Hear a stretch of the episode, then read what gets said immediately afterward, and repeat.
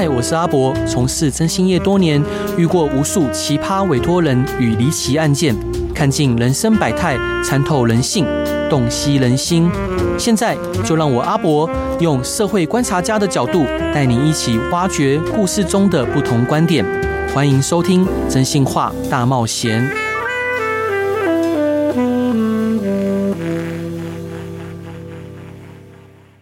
各位亲爱的听众朋友，大家晚上好，欢迎回到飞碟电台，收听由我真心社阿仔主持的《真心话大冒险》。今天来的特别来宾是一位产业科技与社会趋势的观察家，不仅是台湾区块链与人工智慧 AI 领域的专家，更是对柯文哲深具热情与支持。他身为柯文哲的柯迷，长期关注并深入研究柯文哲的政治哲学和改革动向，对于柯文哲的政治路线跟社会贡献有深刻的见解。今天他带来他的新书《破局者：柯文哲传奇》，让我们跟着他的角度来一窥柯文哲先生的崛起秘辛。让我们热烈欢迎吴佑忠老师，老师欢迎您。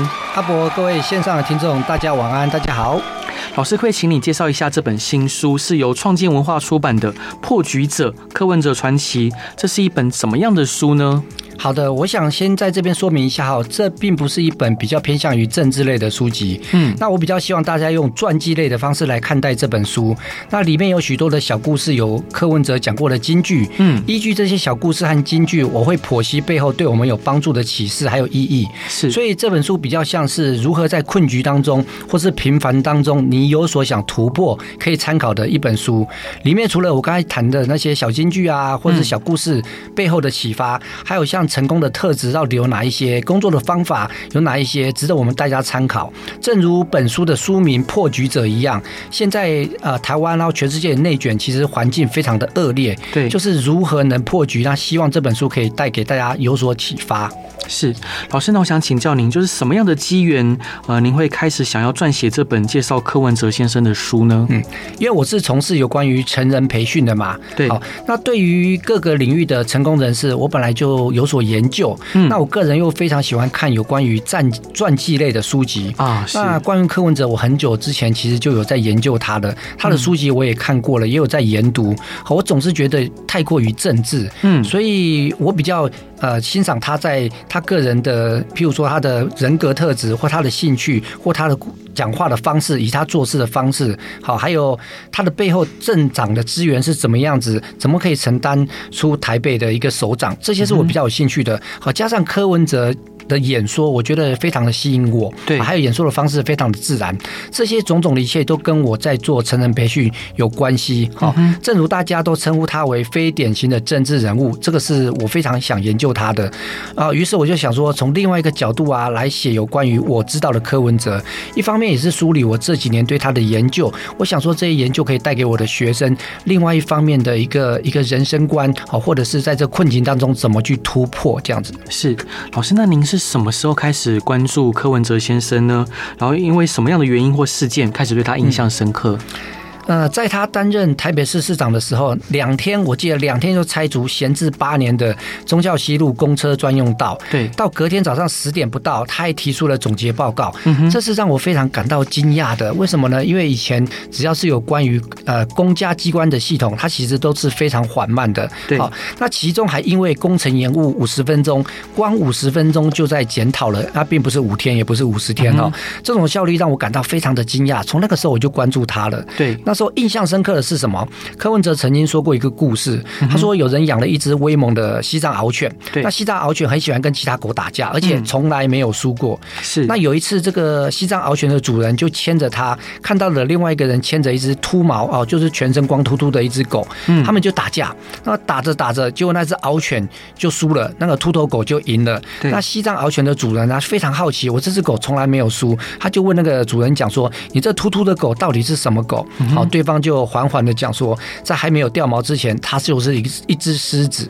是，那柯文哲就笑着说，我就像那只狮子，只是这个森林里面没有人认识这个狮子罢了。我当初听到，哇，这个人也太讲话也太嚣张了吧，直接说自己是狮子。所以从那个时候认识他，对他印象深刻，大概就是他担任台北市长的第一届那个时候。是老师，那我想请教您，就是呃，当然我有一些认识的媒体业的朋友或者是长辈，他们会认为柯文哲是一个没有中心思想，嗯、然后没有信仰的人，嗯，他的呃说辞跟立场有的时候会摇摆不定。您是怎么看待这样子的论述呢？哎、欸，其实我觉得。也并不是我们这样子想的，因为每个人的认知不一样。对，柯文哲有柯文哲的认知，他认知的未必是我们想象的，嗯、但是他有点异于常人。我的确是这样子啊，我们正常人或许不会像柯批这样子想，但这个就是他成功的一个很重要的因素，因为他获取到流量了。就是你跟你你跟一般的政治人物都一样的话，今天不会有柯批那么多网络上的金句，我也不会关心到他，他也不会有新闻的采访，所以他的中心思想或许是他知道，我们不知道而已。的确。因为他有他一套的方法，这是这是值得我们学习的部分。这样是老师，那在选举前夕啊，您出版这本书是想要告诉大家什么呢？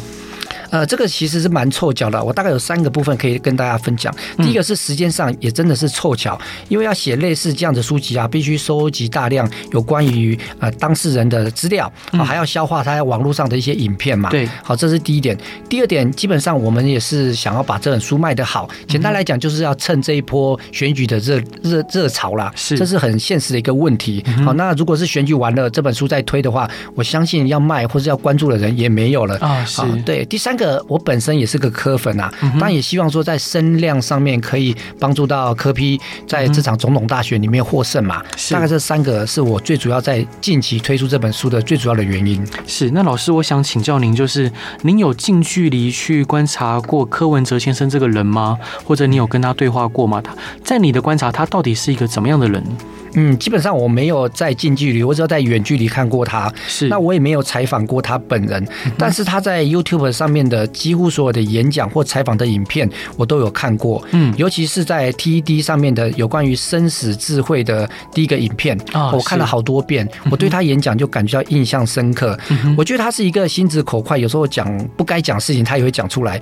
加上他跟一般传统政治人物不大一样。好，譬如说他可以配合一些好玩的角色去娱乐他人。像火影忍者啦，熊猫戴熊猫的面膜，或是怪异黑杰克等等，或是跟网红搭配，像千千进食啊、料理太太，还有馆长、反骨男孩、含胸草等等。对，这是以往的政治人物，他不会放下身段，不会去娱乐其他的人，这是跟其他不一样，跟一个非典型的政治人物一样，就是韩国瑜，好，我们的韩总。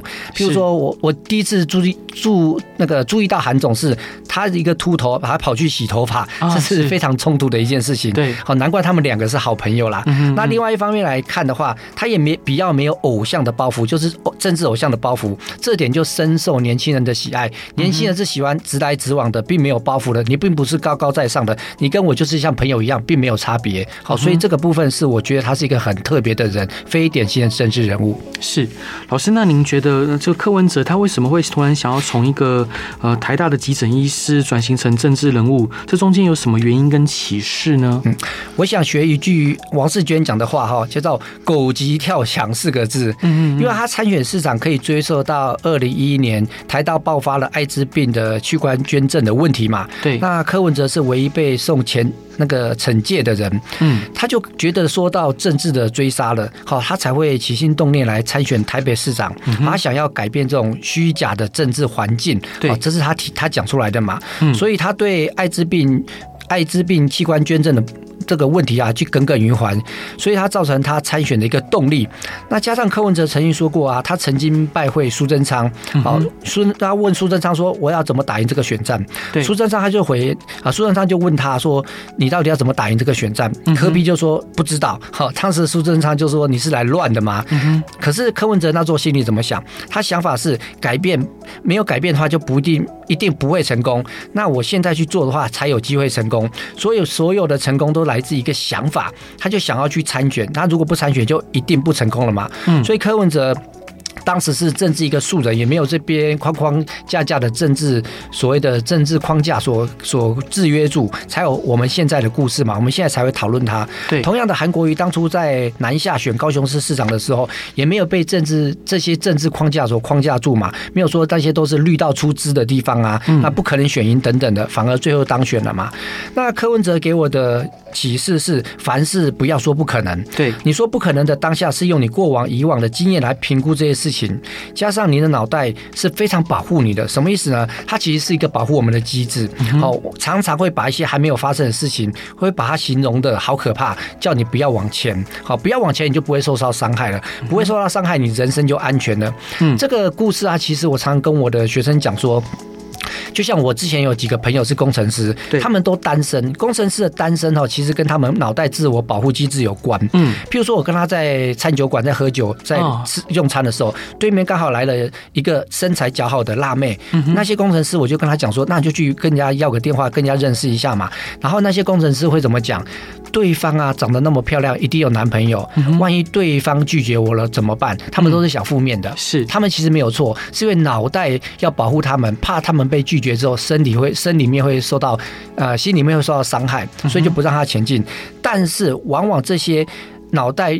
要发想要发生的事情，通常都不会发生。他应该直接直接去搭讪嘛，这个就是柯文哲做法，就直接去搭讪了。搭讪了，万一成功了怎么办？没想到柯文哲就成功了，担任的台北市市长八年的任期。那这个就是柯文哲呃给我的启示，这样子。是老师，这一段你想分享给大家的歌是什么歌呢？我想分享王心凌的《爱你》。为什么想分享这首歌？因为这首歌啊，前阵子在大陆很红嘛，是因为《乘风破浪的姐姐》在内地超红。但是在这之前，王心凌没有太多的年轻人知道，大概是我们这一辈人才知道。对，好，所以甚至于该节目都不是要打造她成为一个主角，但是一夕爆红。那告诉我们的是，你现在还没有成功，其实不要气馁，只要时时保可保持你的实力和提升你的认知。当机会来临的时候，你就可以全力以赴。但是你没有准备，没有提。提升你的认知，机会来的时候，这个机会不会是属于你的。嗯，好，我们来听这首歌吧。Hello，各位亲爱的听众朋友，大家晚上好，欢迎回到飞碟电台，收听由我真心是阿仔主持的《真心话大冒险》。今天邀请的来宾是社会趋势观察家吴佑忠老师，老师欢迎您。啊，阿波，谢谢你的邀请。然后老师出版了一本新书，书名叫做《破局者：柯文哲传奇》，是由创建文化出版的。老师为什么书名想要取这个名字啊？呃，说实在话，这个书其实是在差不多一年前到半年前，那时候想要写柯文哲这本书。嗯，但是这本书的命名基本上也是花了非常非常多的时间，其实也是由 AI 的方式去做相关的资料搜寻嘛。对，他最后为什么做破局者呢？不瞒各位说，破局者可以朝正面的方式去解释，也可以朝负面的方式去解释。对，什么意思呢？当你困在一个局里面，那你往上突破了，那其实也是个破局者。那如果我就像最近蓝白合，原本要合 就不合了，其实也是个破局者。所以这本书我当初也想了很久，最后想就叫破局者吧。哇，是。那老师想请教您，就是柯文哲，您觉得他在八年前的台北市长选举中可以脱颖而出的主要原因是什么？你觉得是他个人魅力呢，还是当时的时事呃有这样的条件？啊，我觉得你讲的第二个比较类似当下时事，也就是时代的红利。当初时代的红利就是短视频打造个人的 IP，网络的 IP。对，好，一个不是做那一行的人啊，特别容易颠覆那一行。就像柯文哲一样，我常常说啊，以前人的成功往往无法教你怎么成功，就是以前台湾成功的企业家是没办法教你成功的。对，我举一个小故事好了，就是有四个人，好，包括我，总共四个人想要去见上帝，上帝在一百层楼，于是我们。四个人就进了电梯。嗯，那第一个进电梯的人，他在原地跑步。嗯，那第二个人他在做伏地挺身。第三个人就是头一直撞着电梯的墙壁。哦，那我就看着这三个人在装逼。好，然后于是到了一百层楼之后啊，上帝就说：“哇，你们四个人来了，那你们怎么上来的？”第一个说：“我是做那个伏地挺身上来的。”第二个说：“我是原原地跑步上来的，第三个说我是头撞墙来上来的。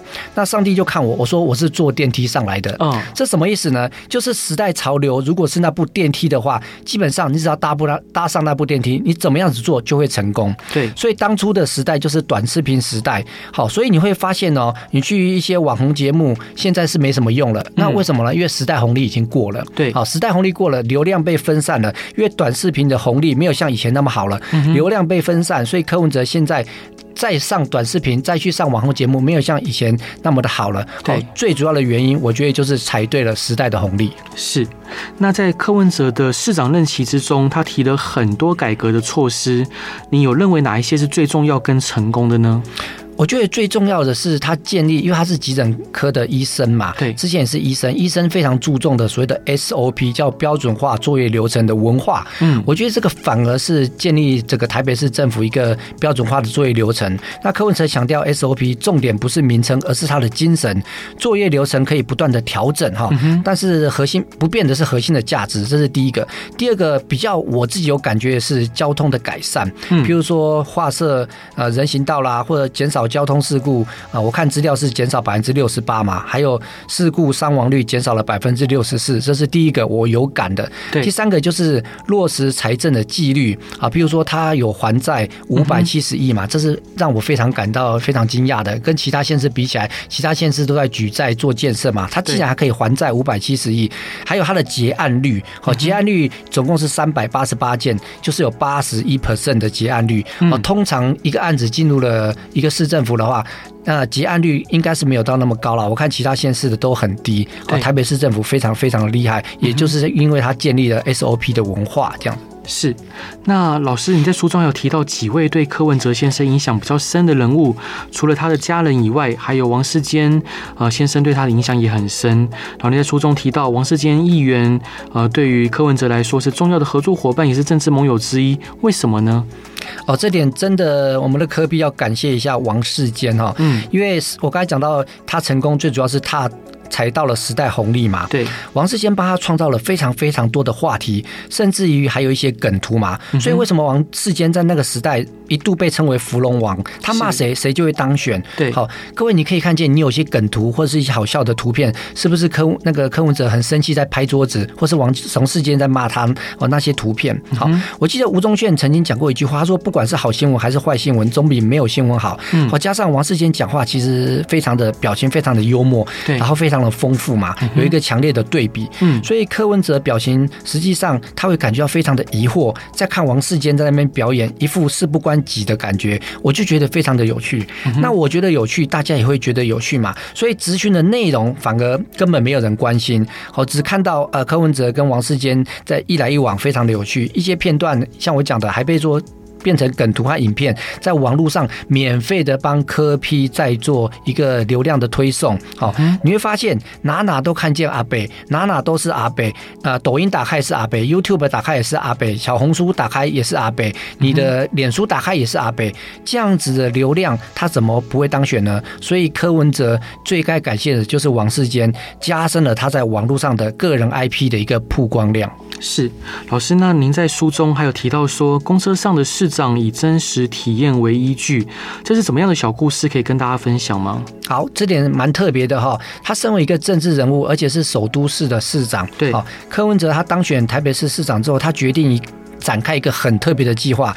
因为他想要更去了解市民的生活状况是什么样嘛，他认为只有亲自去体验市民的平常日常生活的困难和他的需求，才能更好的为他服务嘛。好，他就是医生的性格。对，所以柯文哲开始不定期的搭乘市区的公共交通工具，特别是公车。好，他不不仅是用市长的身份，也是有一个普通市民，好当做一个乘客。他会选择不同的公车路线啊，比如说坐在公车上面和市民互动，好聆听他们的意见。建和建议，那有时候他会遇到市民的问题，譬如说交通拥挤、好交通不便、环境卫生等等的问题，他就会记下来这些小问题，好，并且承诺他们会解决。好，那这个小故事啊，强调了柯文哲他平民的作风，捍卫市啊，捍卫政府服务的一个承诺嘛。对，他通过了他自身的体验。而且是身为市民的体验，它不断的改进所谓城市的运作，它确保政府可以更贴近市民的需求。那像这种真实有助于建立于市长和市民之间的信任感，其实是非常非常重要的。好，并使政策制定更加贴切市民的情况，不会你制制定一些政策，其实对市民是无感的。那这也是柯文哲在台北市政中一个我觉得特别的一个亮点所在。是老师，那我突然还是有个问题想请教您，是。个访纲以外的，请说就是您觉得柯文哲先生是真的，呃，就是有一句以前李登辉前总统有说过“民之所欲，常在我心”，他是真的这样的人吗？还是呃，其中有一定的表演性质在里面？嗯，我觉得都有。一开始的话，呃，我觉得他应该是有那个热心，可是做久了，或者是。基于他人格特质，我觉他觉得够的话，我觉得后面可能是作秀，但是前面应该是基于他想要把市政和他这个职位把它做得好。我个人是这样觉得。嗯、是老师在书中还有分享了许多柯文哲先生的小故事，哪一个小故事让您觉得有趣呢？嗯，因为我本身有养狗和猫的关系嘛，哦、所以我对于猫狗的小故事会比较有感觉。对，那有一次柯文哲在脸书上表示啊，他说一个文明的城市不应该出现弃养和虐待动物的行为嘛。嗯。那毛小孩同样是我们的家人，所以不能买卖。他说，请支持以认养代替购买。还有柯文哲在脸书上表示，呃，还有一次是柯文哲去那个苗栗的时候啊，对，以台湾民众党参选人去铜锣湾，呃，铜呃铜。呃，铜锣湾是不是就是苗栗那边？铜锣哦，铜锣不是铜锣湾。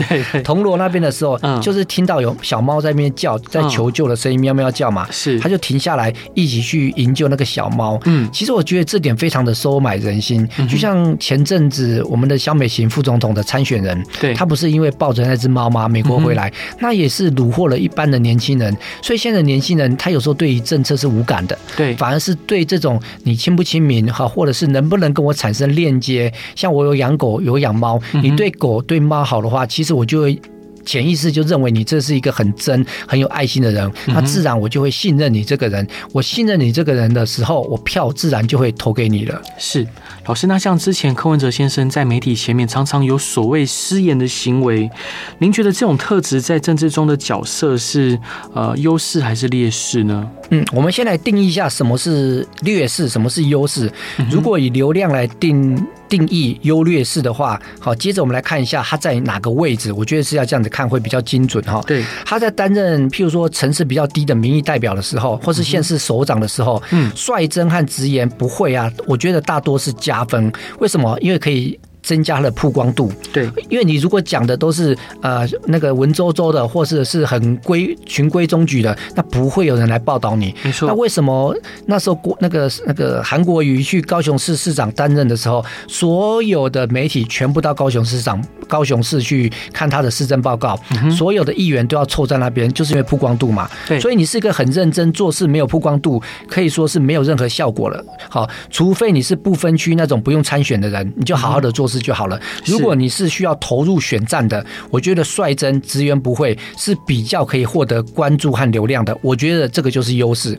但是如果你处于国家的最高层，譬如说像正副总统啊，这时候率真直言不讳的，我反而觉得是劣势。为什么呢？因为毕竟一个国家元首，所有的资源都在他手上，流量的部分就不用依靠所谓的率真和直言不讳来获得流量的，反而是要谨言慎行，不要被人家找出毛病。我觉得是。应该这样子来分，这样子来看。是老师，那想请教您，就是柯文哲先生他独特的风格跟创新的思维在政治上崛起，您认为他从台北市长一直到现在竞选总统，他成功的关键因素是什么？好，成功的关键因素，我觉得有三个。第一个就是我刚才讲的踩对了时代红利，这个叫做流量。嗯，他担，但他他在担任台北市长的时候，从参选到当选这段时间啊，柯文哲的流量一直在网络上就是转啊转，到哪边都是他。好，所以流量应该是帮他。那个打胜的第一个选战，那第二个就是专注。嗯，我不知道阿伯有没有看过那个《即刻救援》，就是救他女儿救了三次那个。啊、对，是他在第一集的时候，电影中有提到说，他爸爸就是那个男主角，他的个性就像一只狗一样，看到骨头就会紧追不舍。对、嗯，其实科 P 啊，他有亚斯伯格症，他对一件事情的执着更加坚持。好、嗯，所以专注坚持，我觉得是科 P 呃在。在政治上一个成功的很重要的因素，哦，就是流量、专注、坚持。第三个就是对蓝绿的不满，也就是现在所谓的中间选民，好，他已经厌倦了蓝绿恶斗，这也是之前的什么时代力量啦，或者是当初的新党这些崛起嘛，好，已经厌倦了蓝绿恶斗，也刚好柯文哲阻挡的时机。好，我觉得还有一个就是信仰，最近柯文哲他其实。把他的民众党比喻成一个一个教会的党嘛，嗯，那基本上。你会发现，最近他的民调其实不会再下来了。为什么？哦、因为人对宗教是有一个信仰的，他不会去去弃守或者是弃选之类的。所以我觉得他成功的要素哈，在我前两天在准备这个访纲的时候，我并没有把信仰加上去。但是我这两天看到他对他自己的一个定义的话，我把信仰也放上去了。是，老师，这段你想分享给大家的歌是什么歌呢？呃，我想分享泰勒斯的哈，泰勒斯的一个叫做呃 Black Space。嗯，那这种歌为什么要分享呢？因为我很喜欢去分享，呃，或者是去研究一些名人嘛。对，那泰勒斯是最近他超越了艾尔顿强，好，也是全球演唱会票房突破十亿人的第一人啊。加上泰勒斯他是非常善良的一个人，嗯、他曾。呃，大概半半年前吧，他开演唱会的时候，嗯，他为每一个卡车司机，卡车司机有五十位，每一位给他三百万的一个奖金，哇！而且他知道，他真的是很心对那些底下工作人员是非常非常的，算是一个谦卑的人，嗯，好，所以我就研究他，那下本书搞不好我就会写他，啊，是，好，我们来听这首歌吧。Hello，各位亲爱的听众朋友，大家晚上好，欢迎回到飞碟电台，收听由我征信社阿仔主持的《真心话大冒险》。今天邀请到的来宾是 AI 人工智慧的专家吴佑忠老师，老师欢迎你。哎，阿伯，谢谢你。老师出版一本新书，是由创建文化出版的，书名叫做《破局者：柯文哲传奇》。老师，我还是想问一下这书名，因为“柯文哲传奇”这五个字听起来有点 local，就是这个书名。蛮蛮蛮破局者我能理解，嗯、但柯文哲传奇这五个字，因为毕竟这个书是写柯文哲的嘛，哦，总是要。好好的称赞他一下，用传奇就称赞这个人，我觉得是最大的一个赞扬他吧。哦，那刚好他最近又是有点信仰，走信仰的部分嘛，所以这个传奇真是还蛮搭配他的。嗯、哦，是因为会联想到以前那种台湾的乡土剧啊，什么什么传奇之类的。对，那老师，我想请教您，就是柯文哲先生现在是台湾政治势力的呃第三势力的领航者，您觉得他是如何打破蓝绿立场的框架，建立白色力量的呢？我觉得有三呃有四点哈，第一点是他的政治立场是中立的，嗯嗯。当然这是他讲的啦，现在我觉得好像也没有哈。柯文哲他并不明确说他属于像传统的国民党还是民进党嘛。其中一方面啊，他这种中立的立场就吸引了，其实很厌倦这种蓝绿对决的一个中间选民，好，所以就会朝向他而来。那第二个是他的专业背景和实事求是的一个形象。嗯，他作为一名医生啊，柯文哲他总是带着他专业的背景进入政治领域，好，这使他在一定程度上获得一个。一个公众的信任，因为医生毕竟在我们现在这个领域来讲，医生是值得被大家信任的一个职业。对，好，他做事就实事求是，然后面对事情的态度，这跟传统的政治人物的形象形成了一个鲜明的对比。嗯，那第三个，他突破传统党派的限制。那柯文哲在政治上面成功的部分，来自于他能够跨越传统政党的一个一个界限，那吸引不同政党的被支。背景的人物的支持者，好，从年轻人，当然他年轻人的支持率会比较高，嗯，年纪比较大的，那他的支持率就比较低，对，好，但是。阿伯，你要知道哦，我们每次选举都是四年一次嘛。对，那四年一次，其实很多的老人家可能就不见了啊。但是很多的新新没有原本没有学习那个选举能力的十八岁的人，十八岁以下，看八年呢，八年十八岁减下去，大概是十岁左右的。如果那时候认识阿北的话，现在也可以投票给他了。对，好，所以第四个就是利用社交媒体和新媒体，这个是柯文哲最擅长的部分。好，柯文哲擅长于利用像社交媒体啊和新媒体上面。跟他的选民还有跟他的粉丝进行沟通，这能这也是为什么他的他的年轻票那么的高，因为年纪比较大的人他们都看电视嘛，对。年轻比较像比较年轻的像你我嘛，虽然我们是貌似年轻人，啊，是我们回去都只是看，比如说抖音啊，看 YouTube 啦，还有看一些网络上的媒体。我们对那种呃，对那种三台中视、华视，还有像那个有线电视，我们几乎都不看了。嗯，再加上现在的演算法非常的厉害，什么意思呢？我们现在都活在一个讯息茧房的时代。嗯，就是演算法会通过你的喜好去推送你喜欢的人或是影片，所以你会发现，你只要一点开柯文哲的影片的时候，你时时刻刻就被柯文哲影片所包围住了。没错，好，这个就是叫做演算法。所以柯文哲透过这个试点啊，就突破了蓝绿的框架，也是他成为台湾政治的第三势力的领航者。是老师，那我想请教一个访纲外的问题，就是呃，一直以来台湾都有出现各式各样的第三势力，那当然民众在每个阶段都赋予不同的期待跟呃就是期许。那您觉得民众党这一次选举之后，他们有办法成长为真正的第三势力吗？嗯，说实话，我觉得蛮难的。如果蓝白合的话，是有可能。对，如果蓝白合的话，呃，柯文哲担任副总统，那就有一些政治上的资源了。对，那我们往前面看一点，像新党啊、亲民党啊，还有时代力量，嗯，那他们为什么现在都已经没有了？对，啊，也不能说完全没有了，但是实质上的影响力几乎是没有了。是，那为什么会这样子呢？因为没有实质上的，实质上，譬如说金钱，譬如说他的权利，这些是很现实的。嗯，就像柯文哲最近蓝白不合。之后，然后各自去登山，你会看到他现在缺乏的就是钱嘛，对，所以拼命的，譬如说像他们的民众党的电台，三不五时就在募资。嗯哼，当你心力全部放在募资，你怎么办法去选好这笔选战呢？没错，怎么有办法去做好你政治的角色呢？嗯，所以我认为，呃，民众党将来很有可能啊，会慢慢慢慢的消失。当然，柯文哲有柯文哲的想法，我也不知道他未来会什么样的情况，他可以突破这样子的一个一个一个困境。就像我这本书《破局者》，或许他有机会吧？啊、嗯，是老师。那另外还想请教您，就是呃，柯文哲先生说他想要塑造其他的呃政治明星，譬如像黄珊珊，譬如像黄国昌老师。嗯、那您觉得他有办法去塑造他以外的政治明星吗？是有机会的，但是这个机会说实话也不高。嗯，因为现在主流媒体或者是当初他踩到时代的红利，这个红利现在也也没有了。对，好，比如说你直言不讳，那跟跟网红合作，或者是讲话比较幽默，这其实大家都知道了。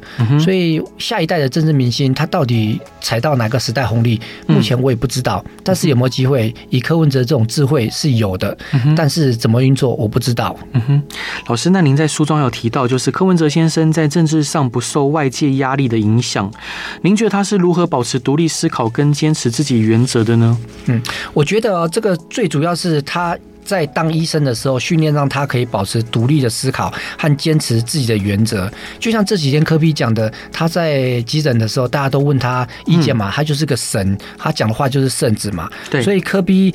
他身为一个医生，面对的都是生死的问题，所以他一定不能受到外界压力的影响。对，比如说家人的哀苦苦哀求啦，好，比如说金钱的诱惑等等，他要马上马上的判断说这应该怎么治疗，他也不可能去问其他的医生说这要怎么治疗，可是时间上就来不及了。对，所以这方面养成了独立的思考和他坚持自己要怎么治疗的原则，所以这方面的。个性和培养的那个习惯，就已经把他带到政治圈了。好，这时候他就呃依照他。当初最初最初最初心的一个方式来做他政治领域的事情，我觉得是担任台大医生急诊部的医生，尤其是急诊部的医生，好，对他的养成很大很大，影响也非常非常大。是老师，那想请教您，就是柯文哲先生现在目前正在参选二零二四的台湾总统大选，他所面临的困难与质疑会有哪些方面呢？然后您觉得他该如何突破？嗯，困难当然就是现在蓝白破局嘛，不合了。那最重要的对科比来讲。就是选举经费嘛，就是你越没有什么，你就会越讲什么。大家可以看到，其实柯文哲现在他所有的电视广告啦，加上他所有的募款，都是朝向于钱的部分嘛。对，那这是最主要的原因。那第二个就是陆战的部分，因为民众党基本上陆战的资源几乎是零，啊，几乎是零。那空战柯批打得不错，但是。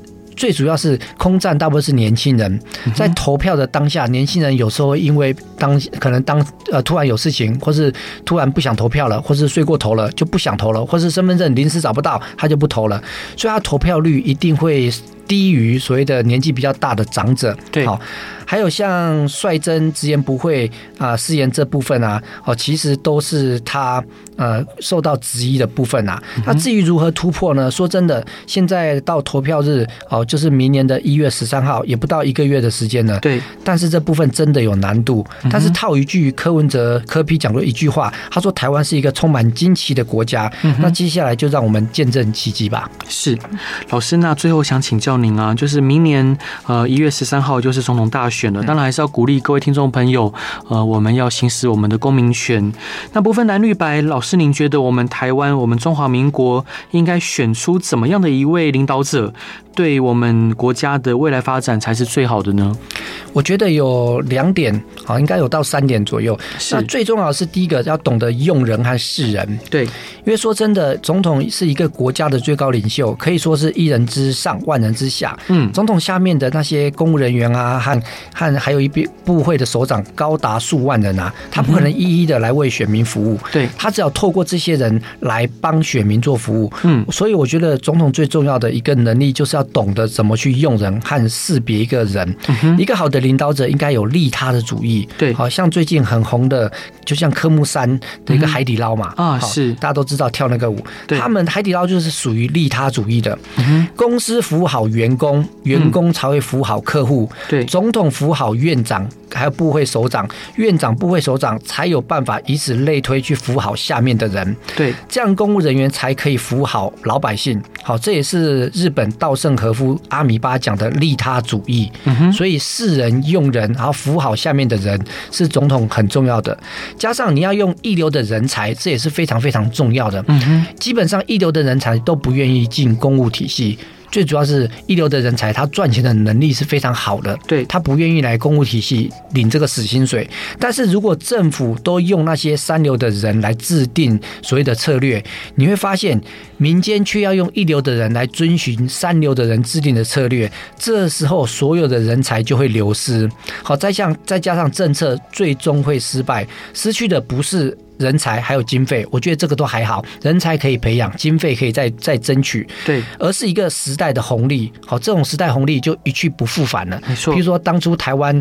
也是因为呃那个苹果接到苹果很多订单，台湾因为做苹果订单而起来嘛。最近是接到 AI 的订单，全世界其实经济比较差，那台湾股市最近表现的其实还可以。错，对，那是因为什么？因为台湾在 AI 制造这方面来讲是很棒的，嗯，所以人才有的话，加上懂得去用人，这点非常非常的重要。这是第一个。第二个就是要具有国际观，因为台湾在国际毕竟是不被承认的，很多人认为台湾是一个很小的国。国家，但但是实际上我们一点都不小哦。对，我们在世界上拥有很多国家没有的优势，像地理优势啊，还有像我刚才讲的 AI 晶片、高端制造、资讯产品等等的优势。所以，身为一位台湾总统啊，就必须要往国际去发展，结交更多的盟友，不论是在商业上或是政治上。在政治来讲啦，比较难接近。呃，譬如说，其他的那个愿意支持我们的国家会被对岸所阻挡嘛。嗯哼。但是在商业、旅游、观光上面啊，却是无往不利。对。啊，台湾这是一个宝岛。那台湾的地理位置，还有硬体设备、人才素质，可以说是全世界独一无二的宝地。对。所以，身为一位台湾的总统，应该责无旁贷，将台湾推销出去啊，不是搞内斗，哦，也不是搞政治的红利的分赃。所以，一位总统应该具有国际观。是非常重要的，对，所以懂得用人是人，加上用一流的人才，还有具有国际观，以及我觉得最重要的最后面一个啊，就是我们韩总讲的，啊，叫做同理心，是，就苦民所苦。我觉得这三点大概就是总统最重要的这三点。是，今天真的很感谢吴佑忠老师来节目上分享他所观察到的柯文哲先生，以及要推荐给大家这本新书，是由创建文化出版的《破局者》，那副标题是《柯文哲传奇》。老师最后一段，你想要分享给大家什么歌呢？哦，我想分享陈慧娴的《人生何处不相逢》这首比较古老的歌。嗯。那因为歌词当中啊，主要的想法包括说，生活就是一个充满变化的旅程，对，人们需要适应各种不同的情况的挑战，但是这些经历都是我们生命中的一部分。好，无论你走到哪里啊，都会遇到各式各样不同的人和情况。生活本身就是一个挑战，你要积极的面对，才会有希望。是，再次感谢老师来节目上，就是分享这么多精辟内容，也鼓励大家，明年一月十三号，不管你支持谁，还是我们要呃，就珍惜我们手中宝贵的一票，然后行使我们的公民权，也祝福大家有一个平安美好的夜晚。大家晚安，拜拜。晚安，拜拜。